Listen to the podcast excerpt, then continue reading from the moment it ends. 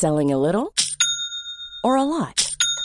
Shopify helps you do your thing however you cha-ching. Shopify is the global commerce platform that helps you sell at every stage of your business. From the launch your online shop stage to the first real life store stage, all the way to the did we just hit a million orders stage. Shopify is there to help you grow. Shopify helps you turn browsers into buyers with the internet's best converting checkout.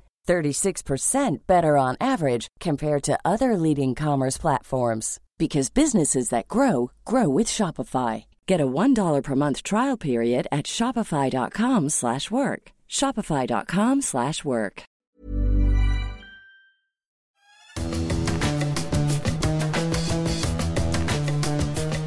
Salut les fous du volant, on est ravis de vous retrouver pour parler de nouveau euh, de l'actualité de, de la Formule 1 une dernière fois cette saison. Ensuite, on va rentrer dans ce long hiver, oh, ça va faire du bien de faire une pause quand même Stéphane, un tout petit peu. Oui, mais un bonus track pour finir. Exactement, euh, avec un monsieur qui va nous emmener, alors vraiment là dans les, dans les coulisses, euh, on va parler euh, de, de contrat, de, de gestion de, de, pilote avec Didier Coton, Stéphane, qui est notre invité aujourd'hui. L'agent de Valtteri Bottas chez Alfa Romeo. Bottas passé par, par Mercedes. Et Didier Coton connaît très très bien cet environnement du paddock puisqu'il a travaillé avec des très grands pilotes. je citerai Mika Hakkinen, Lewis Hamilton, il a été leur agent, en tous les cas il a travaillé avec eux pendant certaines périodes. Et il a aussi Louis Duval dans, dans, son, dans son écurie, je dirais. Paul Di Resta, des pilotes officiels Peugeot au 24 heures du Mont.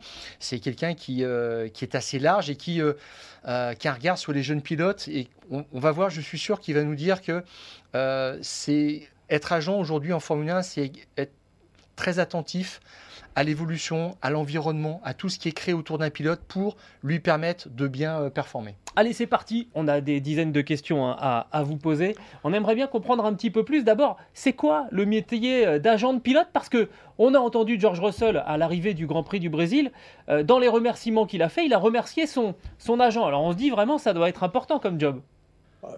D'abord, je veux dire bonjour à tous vos auditeurs, parce que ça fait, c'est quand même, c'est la première chose à faire, et dire que je suis très content d'être avec vous aujourd'hui. Euh, pour venir tout de suite à la réponse à cette première question, pourquoi Georges a dit ça? Parce que dans l'environnement d'un pilote, il y a en dehors de l'écurie un groupe de personnes qui vont l'aider à euh, avancer dans sa carrière, qui vont l'aider à progresser dans son, dans son métier. Et euh, c'est bien qu'il l'ait reconnu parce que, euh, comme euh, disait à l'époque Christian Konzen, nous sommes, nous sommes les travailleurs de l'ombre.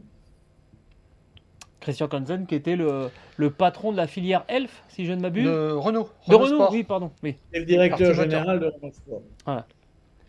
Tout à fait. Et aujourd'hui, en fait, vous êtes le euh, manager de Valtteri Bottas en Formule 1, mais pas seulement. Et vous avez aussi suivi de près la carrière, l'évolution de, grands pilotes en Formule 1. Dans ma carrière, j'ai travaillé avec de, très grands pilotes. Euh, ils ont tous été très grands d'ailleurs à leur façon. Euh, j'ai travaillé et je travaille toujours. Enfin, j'ai travaillé 11 ans avec Olivier Panis quand Olivier était en activité.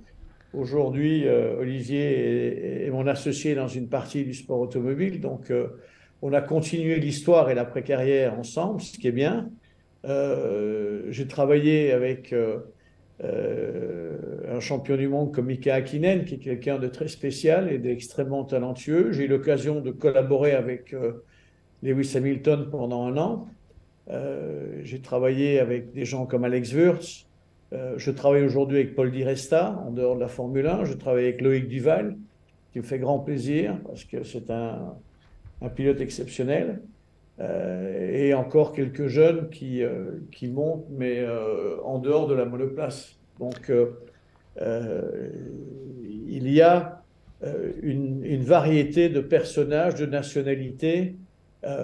et, c'est vrai qu'aujourd'hui, je continue avec, avec Bottas qui est également euh, aidé avec, par Mika Hakkinen sur ce dossier. Comment ça se passe en ce moment pour euh, justement un pilote comme, comme Valtteri Bottas qui avait plutôt bien débuté la saison? C'est plus compliqué? C'est des choses dont vous parlez, vous, avec lui, en tant qu'agent, ou euh, ça, c'est dans un domaine que, que vous laissez euh, complètement de côté? Alors, pour traduire, Gilles, ce que tu dis en, chiffres, au cœur de la saison, c'est euh, 9 Grands Prix sans, points. Et puis là, deux top 10, coup sur coup. Alors, quand je parle de, tous ces euh, Grands Prix sans points, il y a 6 abandons quand même aussi. Donc ça, ça ne doit pas être facile à gérer. Valtteri est un pilote qui a de l'expérience, c'est un. Deux, c'est un battant, c'est un, c'est un, guerrier. Donc, il ne va pas se laisser déstabiliser pour autant. On en parle, oui, parce que c'est important de pouvoir euh, avoir ce genre de discussion et discerner si le pilote perd un peu sa motivation ou pas, euh, parce que c'est quelque chose qui est très facile euh, de faire, de, ne plus avoir cette motivation. On ne s'en rend pas compte. Le pilote arrive à ne pas s'en rendre compte. Donc, c'est en discutant avec lui qu'on parvient à voir s'il est toujours sur le ballon ou pas. Ce sont discussions qui sont tout à fait, tout à fait classiques, euh, des, discussions, des discussions de fond dans lesquelles, personnellement, je n'interviens pas au niveau technique. On essaie de dire, tiens, qu'est-ce qui s'est passé, pourquoi? C'est une discussion assez ouverte. De là à aller lui conseiller ce qu'il faut faire pour euh, que ça ne se passe pas, il y a une grosse différence. Donc c'est vraiment une discussion de fond euh, qui, qui va passer sur ses états d'esprit, sur son humeur, sur sa motivation. C'est des questions directes. Tu l'as, tu l'as pas. Il va dire oui, je suis fatigué, non, ça m'énerve. Euh, ici, euh, comme je dis, il a beaucoup d'expérience. Il vient quand même d'une écurie de pointe. Euh, il est là en tant que pilote de référence et en tant que pilote qui doit aider à aller de l'avant avec l'écurie. Donc, son rôle aussi, c'est de rester fort et c'est de rester prêt le jour où, comme les deux derniers Grands Prix, l'écurie lui donne une voiture qui lui permet d'aller chercher ses points, mission à laquelle il n'a pas failli ni au Mexique ni ici. Alors vous dites rester fort ça veut dire parfois aussi gérer des moments délicats, de frustration, de déception.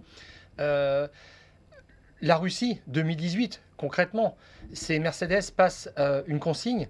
Euh, Valtteri doit laisser sa victoire à Lewis, si je me souviens bien. Comment est-ce qu'il interprète ça, Valtteri? Et comment est-ce que vous, vous entrez un petit peu en connexion avec Toto Wolf pour dire est-ce que ça va recommencer? Une fois ça va, c'est bon. C'est sûr que pour le, pour le pilote, que ce soit Valtteri ou n'importe quel autre pilote euh, sur le plateau, euh, ne pas avoir une énorme frustration, une tristesse, euh, une désillusion, ça veut dire que le pilote s'en fout. n'importe quel pilote serait, aurait des sentiments extrêmement négatifs. Mais encore une fois, il faut faire très vite fi et abstraction parce qu'il faut quand même se rappeler, et toutes les écuries les le rappellent à leurs pilotes. Je pense qu'il y a encore eu quelques exemples en fin de course hier, qui rappellent quand même aux pilotes qu'on court pour la marque, les sponsors, et on court pour l'écurie. C'est ce qui compte pour l'écurie d'abord. Donc, il faut s'en faire une raison. On se dit, ça m'arrivera jamais. Le jour où ça vous arrive et le jour où euh, le chef d'écurie prend le micro pour vous dire il faut laisser passer ton coéquipier. Euh, il faut bien réfléchir et très très vite à 340 km/h comment on va réagir. Là, on, sait que Audi va, s'engager donc et racheter petit à petit euh, l'équipe l'équipe Sauber, donc autrement dit dans laquelle roule Valtteri Bottas en, ce moment. comment est-ce que c'est vécu par, votre protégé? Est-ce que euh, c'est une incroyable opportunité ou euh, est-ce qu'il y a quand même un risque que Audi arrive avec ses pilotes et que finalement euh, bah, Valtteri reste sur le carreau? Alors, il y, a deux volets à cette réponse. La première, je vais reprendre un peu ce que Frédéric Vasseur a expliqué. On, est, on parle de 2026, c'est dans quatre ans. Il y, a un peu de temps pour réfléchir à tout ça. Euh, mais c'est sûr, pour répondre au deuxième volet, euh, l'opportunité de l'arrivée d'un constructeur comme Audi, qui a énormément d'expérience dans le monde du sport automobile, est une opportunité qu'il faudra peut-être essayer de saisir, oui. Parce que ces constructeurs-là recherchent de l'expérience. Audi a manifesté déjà un intérêt pour Carlos Sainz. parce qu'il est passé chez Renault, chez McLaren, il est chez Ferrari. tout ça, c'est une, somme de savoir sur l'organisation d'un grand team. Valtteri aussi a fait 5 ans, je crois, chez, chez Mercedes. Donc ça, ça a du poids, ça a de la valeur. c'est un argument fort pour vous? Je pense, on, le voit au jour d'aujourd'hui sur, sur, le, sur le plateau pilote. Euh, les pilotes parviennent à rester assez tard dans leur carrière à pouvoir conduire. On va prendre l'exemple de Lewis, on va prendre l'exemple de Fernando. Euh, pourquoi? Parce qu'on se rend compte aujourd'hui que leur valeur euh, d'expérience à un prix qui est, qui est incalculable. Euh, c'est, euh, quand on voit toutes les sommes dépensées pour faire de la simulation, pour faire du développement, et aujourd'hui tout ça est limité de par le COSCAP, c'est sûr que l'arrivée d'un pilote qui a beaucoup d'expérience, beaucoup de kilomètres, beaucoup de grands prix, va être définitivement une énorme valeur ajoutée dans le programme qui sera mis en place. J'aimerais bien qu'on évoque euh, avec vous, Didier Coton, euh, l'évolution euh, dans le temps des, contrats qui lient les, pilotes avec leurs équipes. Et je vous demanderai votre avis d'ici quelques minutes sur ce qui s'est passé entre Alpine et, Oscar Piastri. Mais est-ce que ça a changé le, travail que vous faites aujourd'hui avec les pilotes? J'aimerais bien savoir, je ne sais pas, si euh, il y a 20 ans, les contrats étaient aussi volumineux qu'ils le sont euh, aujourd'hui entre un pilote et une équipe? Pour moi, ça devrait, représenter 4 pages, hein, je vous le dis. Euh, mais il y a tellement de paramètres à prendre en ligne de compte, que ce soit en responsabilité, que ce soit au niveau marketing, que ce soit représentation. J'ai eu dans ma carrière l'opportunité de lire, parce que j'ai eu un pilote qui était pilote de réserve chez Ferrari, les contrats Ferrari sont, sont, sont, sont, très, très volumineux. Pourquoi? Parce que euh, ici, c'est la marque qui doit être protégée également. Euh, le Cavallino, c'est une des parcs les plus fameuses au monde. Donc, ça ne se laisse pas manipuler n'importe comment. Ça doit être protégé à tous les niveaux, que ce soit dans les réseaux sociaux, que ce soit par-ci, que ce soit par-là. Donc, ça demande euh, une accumulation de clauses euh, de plus en plus euh, compliqué dans les contrats. Est-ce que les contrats ont énormément changé par rapport à il y a une trentaine d'années quand j'ai commencé? Sur le fond, non. Le contrat est une réflexion de ce que vous avez négocié. Alors c'est sûr que si vous négociez beaucoup de points, vous allez avoir un gros contrat. Si vous faites ça simplement, on serre la main et on, on continue tranquillement, ça va être relativement simple. Mais sur la base, les contrats sont pratiquement les mêmes. Il faut simplement, euh, vous en tant qu'agent et avec votre pilote, être bien sûr que tout ce que vous désirez euh, qu'il soit dans le contrat, il soit, il soit clairement marqué et vous n'oubliez pas des petits points qui peuvent être importants. Alors j'en viens justement à, une année un petit peu complexe que, vous avez effleuré, votre collaboration avec Lewis Hamilton, c'est en 2012 avec McLaren. Et si on a bien compris, vous étiez en, train d'essayer de faire le lien euh, entre McLaren, ou le, préserver, ce lien entre McLaren et Lewis. Lewis est en fin de contrat et il avait des envies d'ailleurs. Et il avait des.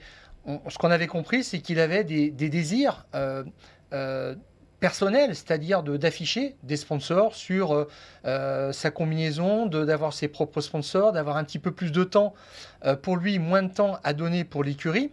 Et euh, euh, dans cette discussion, Lewis avait dit bon.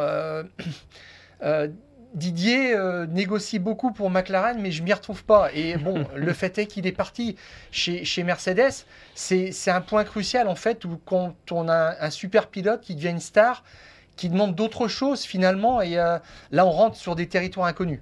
Territoire, pourquoi vous dites territoire inconnu? Parce que il est dans des, dans, des sphères où, euh, après, il a signé avec une organisation de, management qui appartenait au monde du spectacle, et ensuite, il est devenu son propre manager. Ça veut dire qu'il était en train d'inventer peut-être quelque chose d'autre, d'aller vers, vers quelque chose d'autre qui sortait un petit peu du schéma classique. Et en tous les cas, il voulait des choses pour lui qui étaient certainement difficiles à accepter aussi du point de vue de McLaren, que vous connaissiez bien. Je vais faire deux pas en arrière parce qu'il y a un petit peu un petit, un, petit méli-mélo de tout. Euh, en 2012, j'ai collaboré avec, euh, avec Lewis simplement parce qu'il avait rejoint, comme vous l'avez très bien dit, une organisation de management qui faisait partie du spectacle, euh, de la télévision d'ailleurs, et qui n'avait pas d'expérience dans le sport automobile. C'est-à-dire qu'ils étaient capables de négocier, parce qu'ils ont toujours très bien fait ça, euh, par contre, dans le, dans le journalier, dans la façon de suivre une carrière, etc., euh, c'était pas, c'était, c'était une inconnue. Et McLaren avait, euh, à l'époque, Martin Whitmarsh avait émis le souhait que Lewis soit aidé pendant la saison avec quelqu'un qui connaisse bien et le système McLaren et le système F1. Donc en fait, j'ai consulté pour cette société de management et pas directement euh, pour, euh, pour Lewis. Donc, euh, c'est pour ça que j'ai. et, en fait, dans les négociations qu'il y a eu à l'époque, pour, afin que Lewis reste ou parte de chez McLaren, n'ont rien à voir avec moi. C'est la, la, société de management qui était liée à Lewis qui s'en est occupé. Euh, ils m'ont demandé mon opinion, euh, j'aurais donné mon opinion, et puis euh, ça s'est arrêté là. Eux ont fait le reste, c'était pas à moi m'impliquer là-dedans. J'ai l'impression qu'il y avait beaucoup de pages sur ce contrat. moi, je vais, moi, je parle en chiffres pour que ça parle bien aux gens. genre, dans votre carrière, c'est quoi le nombre de pages du plus petit contrat que vous ayez signé et le nombre de pages du plus gros contrat? Je crois que le plus petit doit faire une soixantaine de pages. Ah, quand même. Il y a des annexes avec des dessins, des trucs. des trucs difficiles à dire. je, pose un cas euh, concret euh, qui est arrivé en 2018 avec l'introduction du Halo. C'était pas la solution miracle, mais on a évité beaucoup d'accidents. Ça réduit cette notion de, euh, peur ultime, du, de l'accident ultime, on va dire, qui, n'a pas été évité. Pour certains cas, on pense au malheureux Antoine Hubert. Mais est-ce que ça signifie qu'à partir de cette époque-là, les euh, contrats d'assurance que vous préconisez pour un, pilote ont, changé, il y avait moins de risques. Et qu'est-ce que on, assure aujourd'hui euh, quand on est agent pour un, pilote?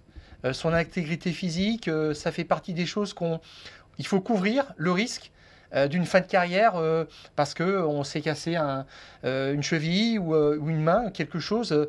on pense aussi au cas de Robert Kubica, bon, qui est un petit peu différent, qui est aussi assez extrême. Ben, il faut savoir qu'aujourd'hui, euh, je crois que ce qui est très bien d'ailleurs, et c'est pour tous les sportifs, euh, quels qu'ils soient, de n'importe quel sport, euh, l'assurance est, est un costume qu'on peut se faire tailler sur mesure. C'est-à-dire qu'on peut tout assurer, vous deux, on peut assurer votre voix. le jour où vous n'en avez plus, ben, vous toucherez un capital que vous avez assuré parce que vous ne pouvez plus assurer votre métier. Donc, euh, ça, On vous rappelle après. Oui. euh, donc, ce qui veut dire ici, je le dis parce que je sais qu'il y a peut-être des jeunes pilotes qui nous écoutent. Euh, il ne faut pas hésiter à être très pointilleux avec son assuré, être très précis sur ce qu'on veut assurer. Parce qu'on peut assurer l'invalidité euh, permanente, on peut assurer l'invalidité temporaire, c'est-à-dire que je me casse une jambe mais je reviens. La permanente, c'est je perds un membre, je ne peux pas revenir, je ne peux plus faire mon sport. Euh, on peut assurer uniquement le médical, on peut assurer uniquement les voyages, on peut tout assurer. Euh, donc, euh, le fait que le halo soit là, personnellement, je n'ai pas vu de grosses différences au niveau de la partie coût assurance à ce, à ce moment-là et au jour d'aujourd'hui. On voit l'accident de Romain, c'est sûr que euh, le halo n'aurait pas été là, il aurait une clause de son, de son assurance la plus pénible qui aurait été, euh, qui aurait été mise, euh, qui aurait été déclenchée. Le halo apporte énormément de choses. C'est c'est un, un, outil qui a été, ou, un élément de la voiture qui a été critiqué. je dois dire que quand ils l'ont montré au début, personnellement, j'ai trouvé ça très moche. Comme tout le monde. ça l'est toujours, hein, mais c'est très. Mais, mais, la, partie euh, l'aspect euh, design et l'aspect euh, esthétique ne doit même pas être pris en considération à partir du moment où la partie sécuritaire est 100 fois plus importante, 1000 fois plus importante. On est bien d'accord.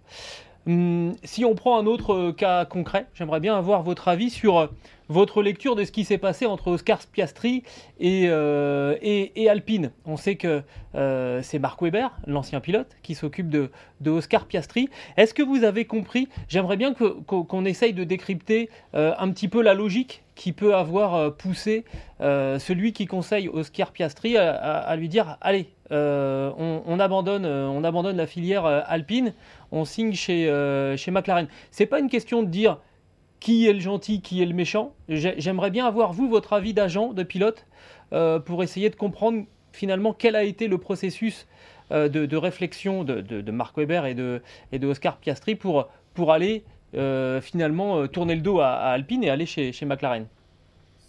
Je vais essayer de ne pas jouer les langues de bois, mais c'est très compliqué de répondre à cette question parce que il faut être impliqué dans le dossier à 100% et connaître les tenants et les aboutissants, connaître les différents niveaux de discussion qui ont eu lieu de chaque, de chaque côté, de voir euh, comment est arrivé l'appel du pied de McLaren, ou comment les parties, la partie Piastri est arrivée en discussion avec McLaren. J'estime qu'à partir du moment où un constructeur comme Alpine a fait le maximum pour développer le pilote, pour le soutenir, pour l'amener aux portes de la F1, pour lui faire faire des dizaines et des centaines de kilomètres, j'estime que le moindre des choses, avant de prendre une décision d'aller autre part, c'est de dire les gars, on voudrait se rasseoir parce que il faut qu'on avance, mais partir sans rien dire, c'est pas mon style. Et Toto Wolf a dit, euh, la conclusion de tout ça, c'est que je vais embaucher plus de gens au service juridique pour faire des contrats aussi pour les jeunes pilotes, pour les, pour les verrouiller, euh, de sorte qu'ils ne sortent pas d'une filière euh, comme ça et qu'ils aillent voir ailleurs. Quoi. Ils ont, je ne sais plus combien de millions d'euros à, à, coûter Piastri à, Alpine. Pour faire monter un pilote comme ça, de toute façon, c'est au moins 10 millions. Enfin, je, je parle sous votre contrôle, mais ça coûte très cher. Faire monter un jeune pilote, si on part de la première année en monoplage jusqu'au port de la F1, disons fin F2, c'est un budget qui est extrêmement conséquent. On va estimer entre, euh, moi je l'estime entre 7,5 et 9 millions. Donc c'est sûr que, alors, après ça, euh, j'aime bien ce que dit Toto.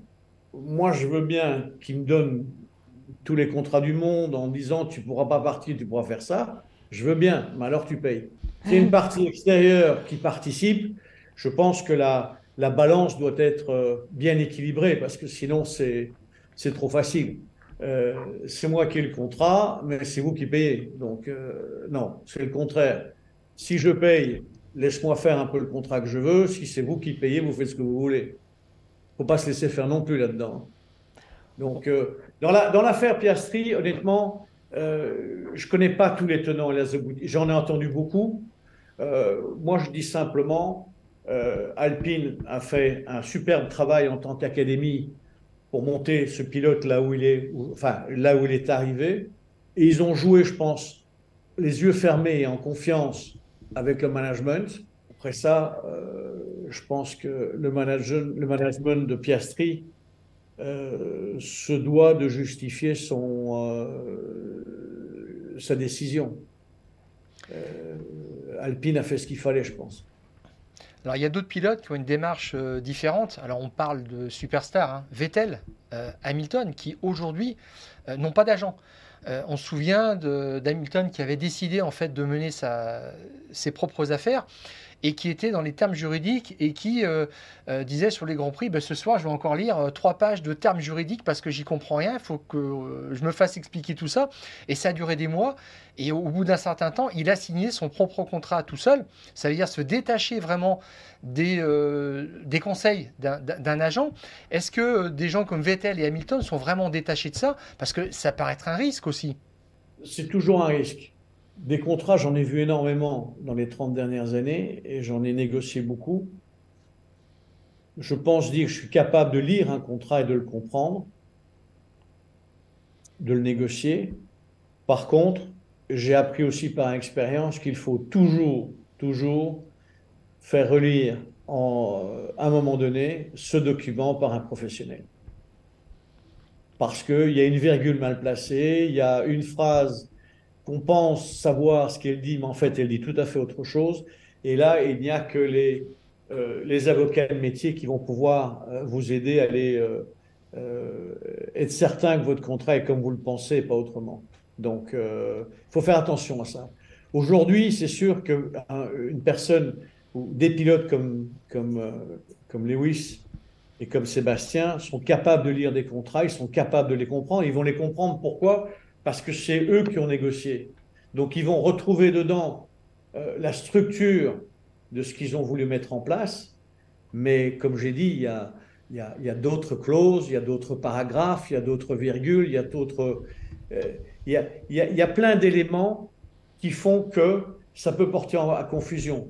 Donc, euh, encore petit conseil d'amis à, à, tous les jeunes qui montent, même si un contrat fait quatre pages, fais-le relire par fais-le relire par un, homme de loi. Et euh, personnellement, c'est ce que je conseille toujours à, des pilotes avec qui on commence à travailler en disant, voilà, je t'explique le contrat qui est là, dans les lignes, pose-moi des questions. Avant de le signer, tu me fais un plaisir, tu vas chez un avocat.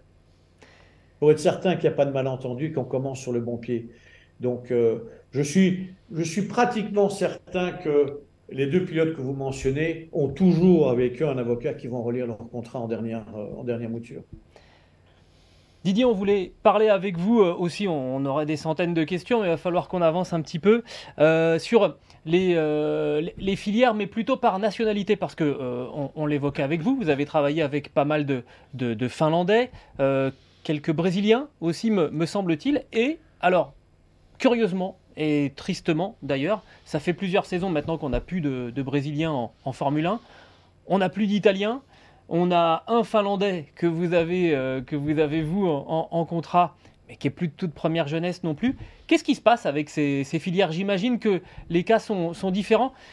On vient de quitter le Brésil. Est-ce que vous auriez une explication pour nous dire comment ça se fait que depuis Felipe Massa, il n'y a plus de pilotes de Brésiliens J'exclus Enzo Fittipaldi qui a fait deux grands prix euh, en, remplacement de, Romain Grosjean dans les conditions qu'on sait. Alors le Brésil a quand même un, champion de Formule 2, mais il ne trouve pas de place. Donc là, c'est un petit peu la quadrature du cercle. voilà, il y en a un exactement qui ne, qui ne, trouve pas de place, mais enfin qui est quand même aux portes de la F1, euh, il faut le dire. Il sera pilote de réserve, je crois, l'année prochaine.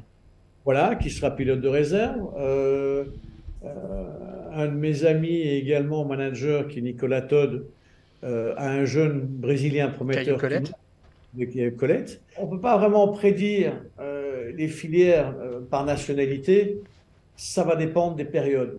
Il y a une période où il y, a, il y aura dans le kart énormément de Brésiliens ou d'Italiens, et cette vague va monter ensemble jusqu'à un certain point. Ça va se dégraisser, on va en retrouver deux ou trois au port de la F1 ou quatre. et par contre, de l'autre côté, il y aura euh, il n'y aura plus de français. C'est le contraire aujourd'hui. Aujourd'hui, on a du français beaucoup, ce qui est bien. Euh, on a des gens comme Pierre Gasly, on a des gens comme Ocon, on a Théo Pourchère qui est aux portes. Euh, c'est fabuleux. Mais ça fait très longtemps qu'on n'avait plus de français. Il n'y a pas vraiment de raison bien spécifique pourquoi à un moment donné j'ai une telle nationalité et pas l'autre. C'est une question de vague, c'est une question de, c'est une question de moment. Euh, en Italie, il y a la, filière italienne est très très faible. Hein. Oui, et pourtant il y a Ferrari et il y a, il y a, il y a une histoire de la, de, la Formule 1 en, en, Italie.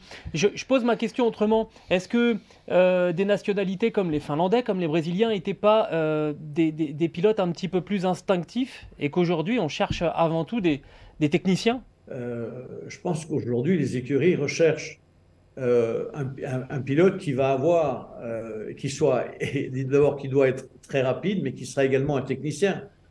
Vous savez, c'est ce qu'on dit, c'est que dans la F1 moderne, les écuries demandent un, pilote qui est capable de pouvoir euh, être très rapide à 80% en utilisant son cerveau à 80% et garder 20% pour au milieu de la course, pouvoir établir des stratégies, discuter avec son ingénieur et éventuellement regarder ce qui se passe à la télé au bout de la ligne droite.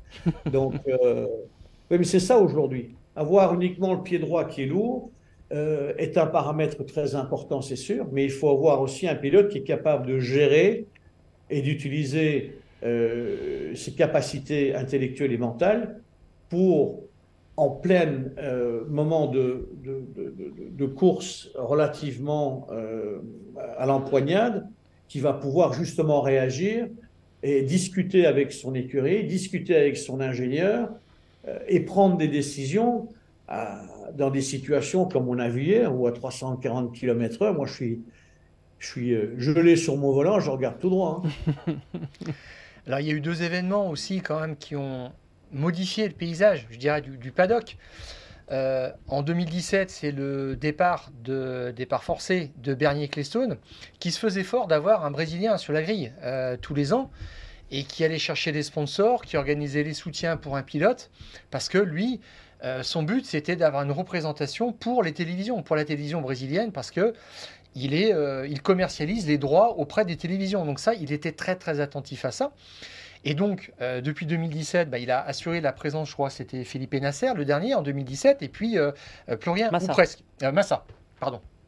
Voilà, Nasser, c'était un petit peu avant. et puis, 2014, surtout, c'est la super licence. là qui donne un droit d'entrée en Formule 1 si on obtient des résultats sur la piste. Et là, ça change tout parce que votre travail, peut-être avant, c'était de repérer un pilote qui avait du potentiel et organiser un soutien autour de lui de sponsors, concrètement, on va dire, pour arriver à la Formule 1. Et maintenant, le jeu s'est un petit peu renversé parce que euh, vous êtes obligé de, miser sur des jeunes, mais c'est le résultat en fin de saison qui va dire vraiment s'il peut monter. Et il y a des, euh, des histoires qui s'arrêtent parce qu'ils n'ont pas cette fameuse super licence. Et là, je, crois que ça, euh, ça organisé un écrémage, je dirais, différent. Ce qui est très bien aussi parce qu'il faut pouvoir également aider les parents des jeunes pilotes à un moment donné, euh, ce qui n'est pas facile, ça fait partie de notre métier, de dire stop. Stop, ça passera plus. Stop, ça sert à rien. Euh, stop, ça coûte trop d'argent. Euh, dans, dans, dans, tous les jeunes pilotes avec qui j'ai travaillé, j'ai toujours dit aux parents, voilà le plan sur deux ans. Si au bout de la deuxième année, il n'est pas là, il rentre à la maison. C'est tout. Donc, ce qui se passe avec les points de super licence, moi, ça me fait plaisir parce qu'il y a un moment donné où il faut être transparent il faut se dire, on va peut-être pas arrêter le sport 2000, on va peut-être arrêter la filière monoplace et essayer de trouver une carrière autre part. Euh, mais il faut être honnête. Euh, il faut être honnête vis-à-vis du pilote en disant, tu as des capacités pour faire ça, mais pas pour aller jusque-là. Parce qu'aujourd'hui, être très bon en F1, c'est loin de ce qu'il faut pour y arriver. Aujourd'hui, pour être en F1, il faut être excellent. Et quand je dis excellent, il y a encore la marche pour être euh, meilleur qu'excellent. Et on le voit, on le voit sur, euh, on se voit sur les combats qui se passent euh, pendant les courses au jour d'aujourd'hui. On voit la qualité et la référence des pilotes qui montent. C'est extraordinaire ce qui se passe. Donc, le fait d'avoir besoin de ces points de super licence, c'est un écrémage automatique, mais qui, à mon avis, euh, alors après ça, il va falloir pouvoir avoir, euh, pour être euh, complet dans ce genre de, jugement et dans ce genre de décision, un pilote peut très bien ne pas passer le résultat qu'on lui avait donné simplement parce que mécaniquement, sa saison était mauvaise. Donc là, il faut qu'il puisse être repêché pour continuer. Hmm. Donc, il y a encore là une petite variation à avoir. Mais sur le principe de dire, tu n'es pas arrivé à ce niveau-là, tu n'as pas tes points de super licence, basta, tu n'as pas tes points de super licence, passe à autre chose. À propos de cette super licence, vous trouvez que ce système d'attribution de points est équilibré Les pilotes américains se plaignent de, d'un manque de considération de la part de, de qui a organisé tout ce système, qui donne une priorité à la Formule 2, à la Formule 3. Est-ce que leurs griefs sont justifiés? Compliqué pour moi de répondre. Je vais simplement dire, et j'ai jamais conduit ni une F1 ni une, voiture d'IndyCar, je pense qu'aujourd'hui, euh, les voitures de F2 sont des voitures qui sont les plus proches de la F1. Donc la valeur du point attribué doit être plus importante qu'une peut-être une autre série vous me dites ça aux Américains, ils vont me chasser à coups de On leur dira pas. Avec, tout le respect pour ce que j'ai, pour ce qu'ils font, euh, parce que c'est rouler en ovale aux vitesses où ils vont, il faut, aussi, euh, faut aussi avoir le cœur bien accroché et, avoir beaucoup, de talent. Je crois qu'on on, va s'arrêter là. Merci beaucoup Didier Coton d'avoir répondu à nos, à nos questions dans les fous du volant. Vous faites partie maintenant de la confrérie des fous du volant. On vous intronise. c'est très gentil, ça m'a fait plaisir. À très vite, j'espère. Merci. Merci bien, Didier. Au revoir, à bientôt. Bonne soirée. Et eh ben comme toujours, à chaque fois qu'on a des, invités dans les fous du volant, je trouve ça passionnant. Euh, on s'est arrêté, je sais même pas combien de temps on a passé avec Didier Coton, mais on aurait pu faire le double euh, tranquillement. Il te reste encore 68 questions à poser, Stéphane, qu'on n'aura pas eu le temps de, lui poser. Euh, c'est une belle façon de terminer cette saison 2022, je trouve. Oui, parce que c'est Bon, un agent de pilote, c'est quelqu'un de discret et on, était content de l'avoir pour ça, pour, pour avoir un petit peu plus de, euh, d'enseignements sur comment est-ce qu'on ressent dans l'entourage d'un pilote euh, euh, les aléas de la compétition, l'évolution, et puis quand on passe d'un statut d'espoir à un statut de, pilote dans une grande écurie, ou quand on fait le chemin inverse. Voilà ce qui, ce qui arrive aussi. Mais bah, Didier nous a raconté ça formidablement. C'était un éclairage encore utile qu'on voulait avoir et vous offrir depuis un, certain temps. Exactement. Voilà, un membre de plus dans la confrérie des, des fous du volant qui s'est bien agrandi en 2022 et eh ben figurez-vous qu'on a bien l'intention de la faire encore croître en 2023. Ça va être le moment de vous donner rendez-vous maintenant hein, pour, euh, pour 2023. C'est pour ça qu'il faut absolument vous, euh, vous abonner et de cette manière vous recevrez directement le premier numéro de la saison 2023 sur euh, votre smartphone ou votre tablette sans louper parce qu'on va évidemment reprendre je pense au moment des, au moment des essais de, pré-saison, on s'est régalé quand même pendant cette année 2022, même si ça a été très très différent de 2021, euh, avec euh, finalement euh, un, Max Verstappen au-dessus du lot, mais on a quand même eu plein de choses à, raconter. Oui, oui, parce que on, est au début, je pense, de l'épopée. Max Verstappen et Red Bull, il a dit qu'il se voyait piloter jusqu'en 2028 et que au-delà il était, euh, il n'était pas sûr oui. hein, de piloter en Formule 1. Bon, c'est souvent euh, ce que les jeunes pilotes disent, et puis après, une fois qu'ils arrivent devant la retraite, ils se disent bah, c'est quand même pas mal. Non, mais il dit qu'il court pas après les records, et là je le crois, même plus que, que Lewis Hamilton, parce que voilà, tout à fait. Mais euh, non, non, on assiste à là, on a eu des années à Hamilton, et puis Verstappen prend le relais. on a clairement un, crack qui, fera partie de toute façon des grands grands pilotes de l'histoire de la, F1. Bon, bah alors oui, il a, il a remporté 15 grands prix, c'est comme ça, mais la F1 est une méritocratie, elle doit euh, sanctionner, euh, elle doit mettre en valeur les meilleurs. Et, et c'est pour ça qu'on n'a pas à s'en plaindre. C'est peut-être un petit peu monotone, mais euh, ça dit aussi où est-ce qu'il faut être, ça place la barre pour les autres, et puis on verra bien comment réagiront euh, Mercedes et puis Ferrari en 2023. Et puis, et puis nous, on est là justement pour venir briser la monotonie, vous dire, ah, ok, regardez les caméras, elles ne vous montrent pas ça, mais il s'est passé ça et ça en coulisses, on va avoir tel invité, on va vous parler de ceci, on va vous parler de cela, c'est, c'est, on est là pour ça. Euh, oui, tout à fait. Et puis, je dirais qu'il y aura la Formule 1 l'an prochain. Et puis, on attend aussi sur, euh, dans l'univers des sports mécaniques, vraiment, ah. ce centenaire des 24 heures du Mans. Euh, ce nouvel âge d'or de l'endurance qui va être absolument fantastique. Et on mixera peut-être aussi un petit peu les deux. On aura des pilotes d'endurance qui seront très bien nous parler de Formule 1 et de leur sport aussi, parce que euh, on aime aussi, on adore euh, l'endurance sur sur sport. Mélanger les, univers. On va terminer en remerciant aussi tous ceux qui ont œuvré, alors que vous entendez pas sur sur notre podcast. Hein. Marion, Sébastien, Anne, Quentin, Marco, Adrien. J'espère ne pas en oublier. À la réalisation aujourd'hui. Voilà, je suis à peu près convaincu qu'on va en oublier, en tout cas tous ceux qui travaillent dans, dans la coulisse, parce qu'un podcast comme ça, ça se fait pas, ça se fait pas simplement à, à deux. Merci à tout le monde. Rendez-vous de euh, début 2023. Et puis d'ici là, On, coupe, le contact.